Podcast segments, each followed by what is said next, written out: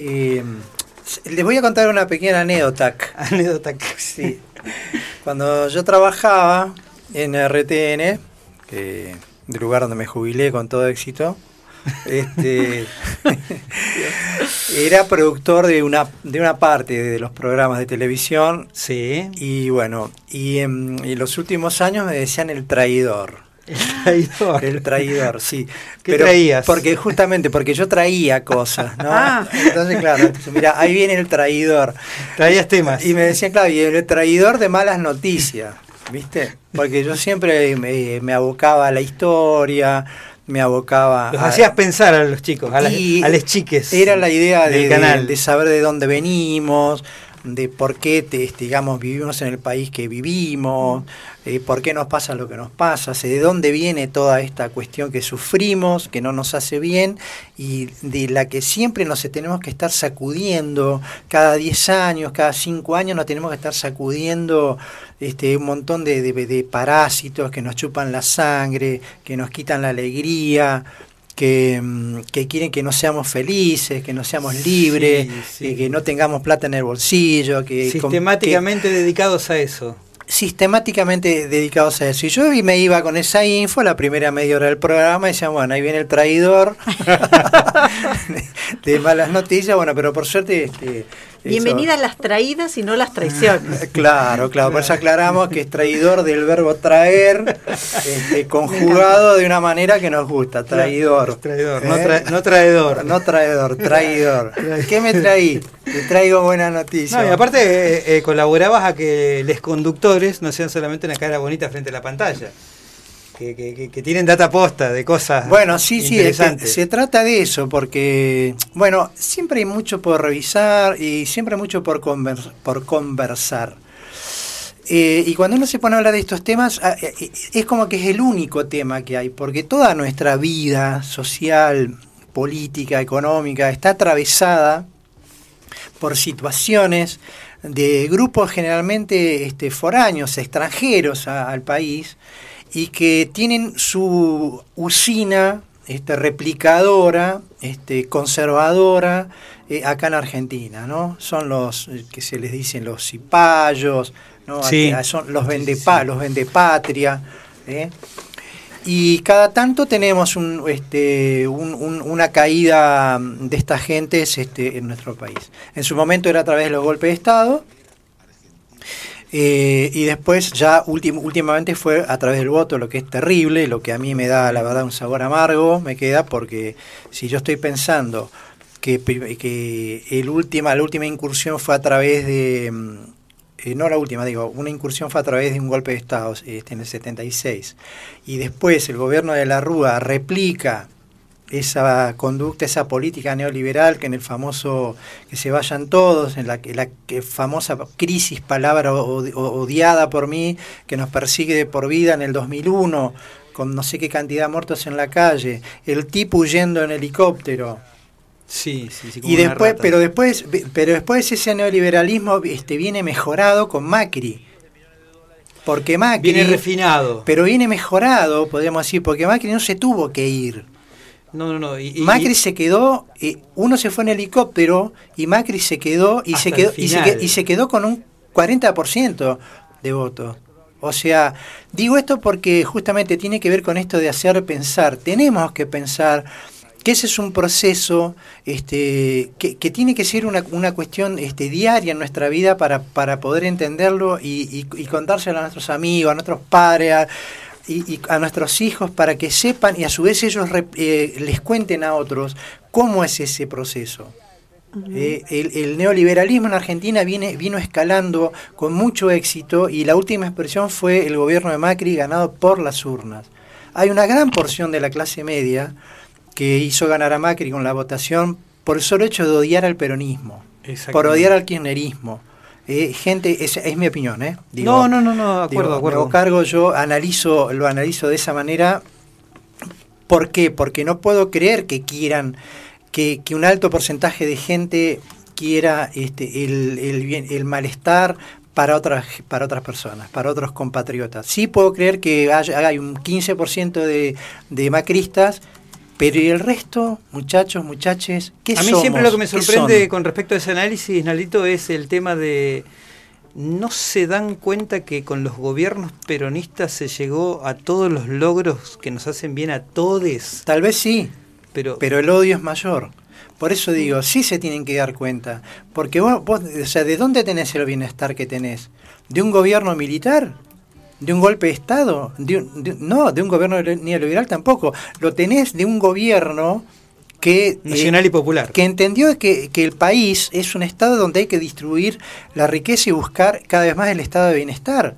La salud pública, la escuela pública, la- la- las vías de comunicación, los puertos, en fin, todo lo que hace la vida nacional, que entra y sale comida, que vos te podés trasladar, un puente, la escuela donde podés ir a estudiar, todo eso lo hizo gente que eh, tiene una concepción democrática de la vida y del reparto del trabajo y del esfuerzo de, de- de- de los seres humanos en un país. Y después hay otros que no lo hacen, que es todo lo contrario. Entonces digo, está bueno, esto es muy a grandes rasgos, por supuesto Sí, que hay sí, para, sí, mm, eh, para ser dulce con estos análisis, ¿no? Pero bueno, esto tiene que ver con... Porque yo quería traerles el tema de cuando fue la privatización de IPF. ¿Eh? La privatización. La privatización de, IPF, sí. El gobierno su- de Menem. En el gobi- claro, el gobierno de, de Carlos Menem, este, es allá por, eh, por las décadas del 90, ¿no? Y mm, recuerdo que en ese momento tenía unas amigas, bueno, aún son amigas, pero digo, éramos más, estábamos más juntos, que, cuyo papá era ipefiano y, Mi papá. y como, Claro, bueno, tu como papá tu Pero en, pero en ese momento, ese hombre tenía una amargura tal que no podía estar viviendo adentro de la casa, estaba absolutamente deprimido. Yo después con los años lo entendí. Él se hizo un- un- una piecita ah, en el fondo del patio de la familia. y El tipo vivía ahí, encerrado, amar- deprimido, amargado, y se murió así. Qué tremendo, sí, sí, sí. Digo, ¿cuánta gente, a cuánta gente le pasó lo mismo? ¿A cuánta, cuánta gente se Mm. quedó sin trabajo, sin, sin un horizonte de vida? Lo que pasa es que para, para quienes somos de familia de ipefianos, en el caso, mis dos abuelos eran ipefianos, mi, mi papá, mi mamá. eh, nosotros somos, mi papá era salteño porque su papá era Claro, ipefiano, pero claro. su familia es de Catamarca. La familia de el- mi mamá de Rosario, pero mi mamá nació en Comodoro Rivadavia porque eran ipefianos. Claro, claro. Yo tengo un hermano salteño. Y bueno, en yo- Salta, claro, no. Tartagal, Eh, Salta claro. fue el primer eh, Claro. pozo petrolero de IPF. Entonces, eh, digamos, el- los que vivimos, vinimos de esa, de esa cultura y además que, por ejemplo, vos te vas a vivir a un lugar como Plaza Winkle o como Campamento Vespucio, que son los lugares ipefianos en los que yo viví, eh, IPF era más que un trabajo, porque vos ahí tenías Claro, la claro. escuela, la pileta, el campo de deportes, el club. Era un proyecto. Era un proyecto. Un proyecto social. Sí, yo tuve, por ejemplo, en el caso de Plaza Winkle, acceso a, a un montón de cosas que no hubiera tenido como niña en otro contexto, porque ahí había, por ejemplo, una pileta en ese momento de Claro. medidas olímpicas para aprender a nadar. O sea, hablemos de, de- de en ese momento lugares alejados, en Claro, el medio del desierto. Claro, claro. Un cine, teatro, Claro. eh, Bueno. que nada que envidiarle al español, o sea, poder acceso, y eso lo ponía la empresa como parte de ese proyecto. Seguro. Por eso digo, era más que un trabajo. Bueno, Eh, por eso digo, era, eh, por eso estamos hablando de esto, eh, es una idea de Tal desarrollo, es una idea de desarrollo del ser humano a través de las riquezas del país, en este caso del petróleo. Eso es lo que era IPF, yo digo, era IPF eso. Eh, conocí ese IPF también a través de, de familiares que, digamos, acá en la zona, ¿quién, quién no tiene un pariente o un, o un Ipefiano, amigo, alguien sí, IPFiano, ¿no? Y que pasó por esas tremendas este, cuestiones de la época neoliberal, cuando se instaura ya un, neo- un neoliberalismo justamente democrático, por decirlo de alguna manera, por el hecho de que, De que arribó, a través de las urnas, donde ahí se implementa salvajemente todo lo que fue eh, la privatización de las principales empresas del Estado, Telefónica, eh, sí, telefónica, Entel ferro- sería. ferroca- Entel, ferrocarriles, bueno. Entonces eso significa la venta de la soberanía nacional. Tal cual. Eso Claro, significa dejar las joyas de la abuela que le dejar en manos sí. extranjeras las riquezas que hacen que, que un país se mueva y pueda salir adelante con su trabajo. Eh, por eso digo que es importante que conocer esta, esta historia que no la aprendemos en la escuela, eh, porque a nosotros nos va a volver a pasar y nos puede volver a pasar en las próximas elecciones que nuevamente caigan esos, esos, esos nombres que, históricos eh, que han estado, digamos, mal gobernando en, la derecha o a través de golpes militares acá en la República Argentina. Por eso es importante conocer la historia de lugares de acá nomás, como puede ser Cutralcó, Plaza Wincul, eh, llamadas las comarcas petroleras y otros lugares, como decía Paulita recién, en Sart, eh, por ejemplo, en Salta, bueno, en Tartagal puntualmente. Así que bueno, eh, acá vamos a. Voy a leer un poquito, um, cortito, que dice que el 3, el 3 de junio pasado se cumplieron 99 años de la creación de IPF. Este, ¿Qué tal? 99 años ya, ¿no? Así. En 1922, el Estado Nacional creó por decreto la Dirección General de Yacimientos Petrolíferos Fiscales, hito fundamental en la historia del petróleo en la Argentina. Era la presidencia de Irigoyen, ¿no? El primer director fue Enrique Mosconi, quien le dio un impulso inusitado y bueno, y así se comenzó a escribir, digamos, las primeras líneas de, la historia de IPF.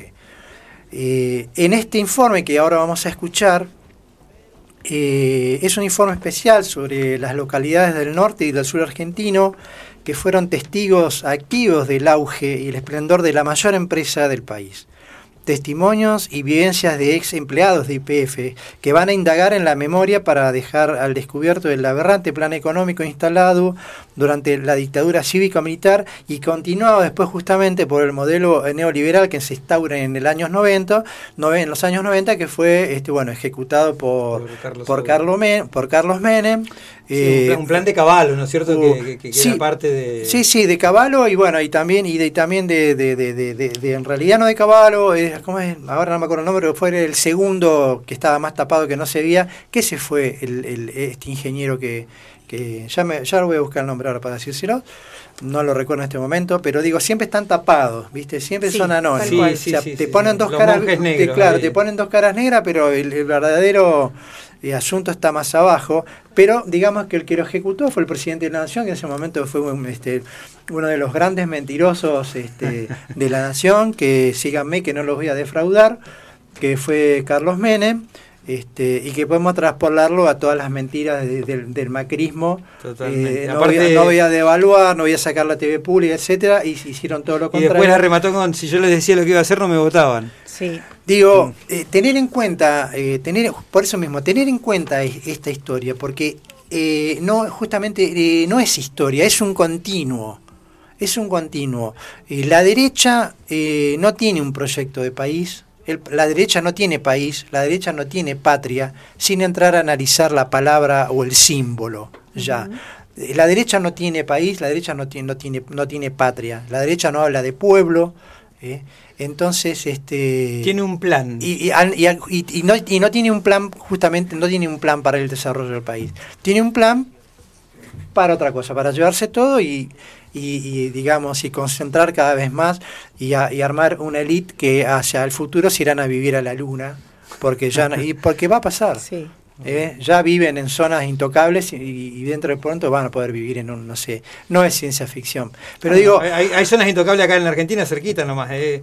Mira, Lago Escondido. Eh, hay, por eso digo. Por ejemplo. Eh, como imagen, digo, ¿no? De que van a llegar a van a llegar a hacer ese tipo de cosas, pero nosotros todavía estamos a tiempo de, despertar, pero no solamente despertar, muchachos, estamos a tiempo de, poder eh, tener una idea general más allá de las diferencias, más allá, más allá de, las distintas este, formas de pensar que tenemos en cosas puntuales, sí podemos llegar a tener una idea común respecto de tener un país más justo.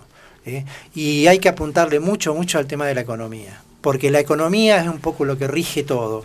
Cualquier cosa que tengas que hacer y que tengas que poner en práctica, digamos, esas ideas, vas a necesitar de la cuestión económica. Entonces es un punto donde, donde tenemos que defender y saber, saber cuál es la propuesta de, a quienes vamos a votar y poder este, seguirlos y poder exigirles que vayan por el camino que dijeron. ¿eh? Porque si no nosotros, si no tenemos un bloque, digamos, de pensamiento, nosotros no vamos a poder eh, seguir adelante, como sociedad no vamos a poder seguir. Yo pienso que no vamos a seguir en forma individual, cada uno con su kiosco, cada uno con sus reivindicaciones, pero sueltas. Nosotros tenemos que tener una reivindicación este, en un aspecto común como país. Entonces, bueno, pongámonos a, a pensar en eso por lo menos para porque es una salida a, la angustia, ¿eh? es una salida, es una salida para mejorar eh, mucho el estado de ánimo y para poder tener una herramienta para mejorar la cosa. Hay que darle continuidad a los gobiernos peronistas entonces, bueno, o a las coaliciones que, que tienen mucho peronismo dentro, ¿no? Yo digo que hay que ver los hechos, ¿eh? los hechos. Miremos los distintos gobiernos y miremos lo que hicieron, pero no nos quedemos en análisis chiquito, quedémonos en la, en la cosa macro, en un proyecto de país y adentro de eso este, exijamos mi manera de verlo. Entonces ahora vamos a mm, pegarle una, una, escuchada a un informe que va a hablar justamente de la época de, mm, de, las privatizaciones, de la privatización de IPF, pero la vamos a escuchar en la voz de los protagonistas. Todas las voces que van a escuchar en este informe son ex trabajadores este, IPFianos, eh, tanto de la zona de Salta como de acá de la zona de Cutralcó Plaza Wincul, y que en su momento fue un, un, este, un ciclo de capítulos que mm, que se hizo en la televisión pública, en el, programa Visión 7. Este, así que bueno, eh, rescatando, hurgando, metiéndome en, los archivos, eh, descubrí esta, esta joyita que viene bien, bueno, justamente porque eh, si bien es archivo, es historia, es historia vigente. El 13 de diciembre de 1907, una cuadrilla del Ministerio de Agricultura hizo un descubrimiento que cambiaría la economía argentina. Perforando un pozo en Comodoro Rivadavia en busca de agua, hallaron petróleo. De esta manera, Argentina hacía su ingreso en la revolución energética del siglo XX. Junto con el petróleo surgirían dos temas polémicos y de difícil solución. ¿Quién era su legítimo dueño y quién podía explotarlo? Estas preguntas fueron respondidas a lo largo de la historia de dos maneras, a favor del Estado o a favor de las empresas privadas. La historia petrolera de la Argentina estará marcada desde sus inicios por esta tensión. Pero creo que hoy es un día de júbilo, hoy es un día de festejo para la Argentina, que desde hoy el petróleo pasa a ser de las provincias, YPF pasa a ser una empresa este, que cotiza en bolsa, que va a tener inversión privada y el dinero que de esto surja es de los jubilados. Miles de millones de dólares pasan del patrimonio del Estado a los jubilados. Nada de lo que deba ser estatal permanecerá en manos del Estado. Argentina es, un caso único en el mundo y en América Latina. No se conoce un país que haya entregado su gas y su petróleo sin haber perdido una guerra. Hay que eh, pensar que fue una verdadera traición al país de una clase dirigente. Uno tiene que recordar que cuando Mosconi constituyó la primera empresa estatal del mundo, IPF, se tomó el concepto de que el petróleo es un bien estratégico y la venta de los combustibles un servicio público de interés nacional. Cuando subía el precio internacional, IPF mantenía bajos precios en función de sus costos y no del precio internacional. Y esto a partir de la privatización, eh, la gente se comienza a ir porque tiene que buscar otros medios de vida. Por eso se producen los abandonos de, los hogares, digamos. Nos estamos cagando de hambre nosotros. Le damos el gas, le damos el petróleo, le damos la electricidad y nos pagan así. Argentina es una de las más graves eh, privatizaciones.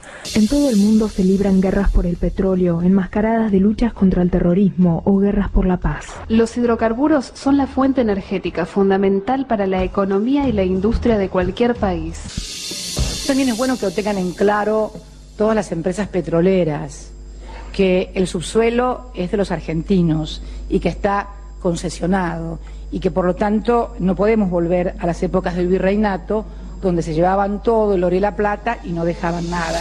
Las áreas estratégicas donde más habíamos invertido las concedieron por 25 años por lo que esos pozos producían en nueve meses.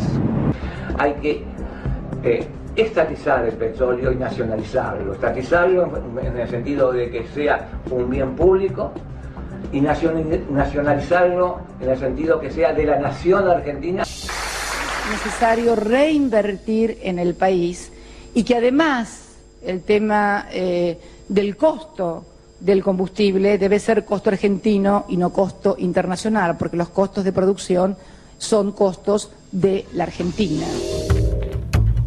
Las localidades de Tartagal y General Mosconi se encuentran en el departamento de General San Martín, al norte de la provincia de Salta. Allí se encuentran hoy instaladas las empresas multinacionales relacionadas con el proceso y transporte de gas natural y petróleo. En las décadas del 60 y del 70, los habitantes de estas ciudades fueron testigos privilegiados del auge y esplendor de la mayor empresa petrolera del país. Yo cuando ingresé, para mí fue una, sensación enorme de, poder haber ingresado a una empresa donde eh, tenía la posibilidad de, crecer, de, expandirme como persona, como ser humano.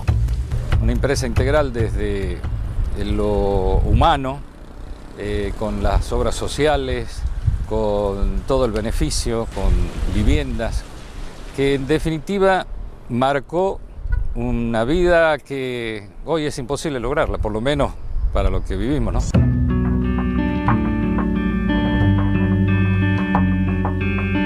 Tan solo 5 kilómetros de General Mosconi se encuentra Campamento Vespucio. La década del 70 IPF construyó aquí un pueblo donde residía la mayor parte del personal calificado de la empresa, también como maestros y doctores. Y digamos que era un paraíso, era un Edén esto. Desde que se privatizó IPF, nunca más pudimos encontrar un yacimiento. ¿Por qué? Por la falta de inversión. Esto nosotros lo reclamamos muchísimos años, fue un flagelo, tal es así que nosotros, por, por, reclamar lo que nos deben y por pedir justicia para que la, justicia actúe de alguna manera, nosotros este, fuimos a parar a la cárcel. Y en esta ruta pasaron muchas cosas y cosas muy fuertes, ¿sí? de venir a reclamar por un puesto de trabajo y de llevarse vidas en esta ruta. Allí están atacando todo el grupo. Yo soy un petrolero, 20 años trabajando en el petróleo. Se vendió, se regaló todo esto y no dejaron una fuente alternativa de trabajo. Y la gente no tiene, no tienen que trabajar. Atrás quedaron los pueblos de Tartagal y General Mosconi, en pleno corazón del norte argentino, en la provincia de Salta. Ahora la ruta nos lleva al sur, más precisamente a los pueblos de Plaza Huíncul y Cutralcón Neuquén y Catriel, en Río Negro, donde todavía hoy se encuentran marcadas las huellas de IPF. Para nosotros los IPFianos creemos que fue una época de oro porque en realidad nosotros, la gente de mi época en ese momento, fue la que formamos nuestras familias, se criaron nuestros hijos, estudiaron hasta que bueno, llegó la privatización, que fue un duro golpe muy fuerte para todos los, los argentinos que estábamos en la empresa, ¿no es cierto? Yo me acuerdo la época de la proveeduría, la cooperativa, este, una buena obra social, un estándar de vida diferente, la posibilidad de, poder acceder a, la educación. Me acuerdo de la época de la escuela técnica, este, donde salían técnicos con alto nivel que no, nos permitía este, estar tranquilos hasta el segundo o tercer año de alguna ingeniería por la, capacidad de, de estudio que había en ese momento. Desde principios de siglo el petróleo fue y es la gran riqueza argentina por excelencia. El paso de los gobiernos y sus malas administraciones llevaron a IPF a la privatización, dejando al descubierto la pobreza en muchos pueblos del interior. Es la dictadura la que vacía a IPF, cuando, es decir, cuando se comienzan a, aplicar políticas así tan combinadas de libre mercado y, tratando de destruir lo poco que queda de la industrialización que ya está agotada, llegados los 90, con, con la política neoliberal había que privatizar todo uno de los grandes errores fue realmente privatizar IPF en una cosa tan rápida, con tan poco estudio del valor que tenía, cuando si un país se necesita industrializar, lo que más necesita es el insumo básico que es la energía, ¿no? A 150 kilómetros de Neuquén capital, ya en la provincia de Río Negro, Catriel, donde fue descubierto el primer yacimiento de petróleo en 1959, gracias IPF, tuvo su mejor momento en la época del 70. Cuando hablamos con, de, IPF nosotros que lo hemos sentido de esa manera, eh, hay algo que nos pasa adentro que es imposible, imposible de, de hacerlo saber. Es imposible, porque quien ha trabajado en IPF, nosotros ¿eh? Podemos sentirlo, pero expresarlo es muy difícil. En el 1988, de los estudios que se habían hecho, donde nosotros en este momento estamos parados, abajo tenemos un mar de petróleo que no está explotado. Ya tenían un plan IPF para hacer eh, pozos teledirigidos, cuando lamentablemente después este, pasó lo que pasó, ¿vio? Vino todo lo que es de las privatizaciones y ahí es donde vino toda la decadencia de, de nuestra ciudad. Yo sé que en el mundo, cuando se enteren lo que está pasando acá en la Argentina, los inversores serios, no los especuladores, van a venir a colaborar con la República Argentina, de eso no tengo ninguna duda. Plaza Winkle y Cutralcó tuvieron su esplendor laboral en la década del 70 gracias al petróleo. La privatización de IPF provocó en la población una catarata de protestas denominadas en esta zona como puebladas. Comenzaron los gendarmes cerca del mediodía a tirar agua sobre los manifestantes. Con la llegada del gobierno de Menem en 1989 y la denominada reforma del Estado, cambiaron las condiciones de trabajo. Se crearon nuevos convenios laborales y lamentablemente llegó la privatización de IPF. 50.000 personas trabajaban en la empresa en todo el país. Entre 1991 y 1994, más del 50% se quedaron sin trabajo y en su mayoría eran de aquí, del sur del país. Comenzaron otra vez a tirar gases. Nuevamente, esto está ocurriendo en la entrada de la localidad de Plaza Winkle. Neuquén estalla en el 95 porque, bueno, el gobierno local había prometido de alguna manera reemplazar el tema de IPF por una empresa de fertilizantes y justo se produce el cambio de gobierno dentro de la misma línea política, dentro de la misma línea del Movimiento Popular Neuquino y hay una lucha interna y bueno, el nuevo gobierno anula el, este, el contrato con la fertilizante y bueno, de repente la población de Plaza Huinco y de Cutralcó ve cómo este, queda desmantelada, y caen todas sus esperanzas y bueno, se produce esa pueblada este, la del 95, bueno, también de alguna manera vinculada a todo el conflicto docente, porque aquí el tema docente es muy importante. Dentro de la, oposición social en Neuquén, eh, los gremios estatales tienen un papel relevante y uno de los que tiene el papel fundamental son los docentes. ¿no? 50 heridos y una joven muerta. Teresa Rodríguez, de 24 años, madre de dos niños. La primera poblada la, la jueza se declaró incompetente porque eh, había mucha gente y bueno, de, sacarlas a la fuerza iba a ser una masacre, ¿no es cierto? Así que estábamos decididos a todo, mucha gente que hoy no está. Después se armó otra poblada más que fue donde mataron a, la, vecina Teresa Rodríguez. Ahí también uno de mis hijos eh, también le dieron un balazo, porque bueno, andábamos peleando por trabajo, lo único que pedíamos era trabajo. Se juntó el pueblo y el pueblo entendió que tenía que salir a buscar una posibilidad. Pero en vez de darle la posibilidad nos dieron militares, así que no fue muy bueno, la pasamos mal. Fue la primera y la segunda que tuvimos que luchar contra eso. La plata de los retiros voluntarios y de las indemnizaciones se gastaron enseguida. Lamentablemente, las promesas de los gobiernos provinciales de nuevas empresas y de conseguir trabajo en la tierra del petróleo quedaron en la nada. Todos los días recibir telegramas, la gente, y uno no sabía cuándo lo iba a recibir, este, hasta que llegaron a limpiar y quedaron 500. O sea que súper traumático, doloroso, este, no, si tenía 50 años estaba, era descartable ya porque no servía para nada. Una época dura, porque al principio, a medida que lo iban echando, le iban pagando las indemnizaciones, pero esa plata se, iba terminando. Y cada vez el tiempo lo hacían, era como un ahorque. A medida que pasaba el tiempo iba, iba ajustándolo más. Y la plata no alcanzaba, no había que comer. Lo que pasó, es decir, toda esta gente seres humanos nobles, argentinos, yo le decía, soldados anónimos de la patria, que estamos defendiendo el principio del general Enrique Mosconi, que lo dijo de una manera sentenciosa y que lamentablemente no supieron escuchar. Entregar nuestro petróleo es como entregar nuestra bandera.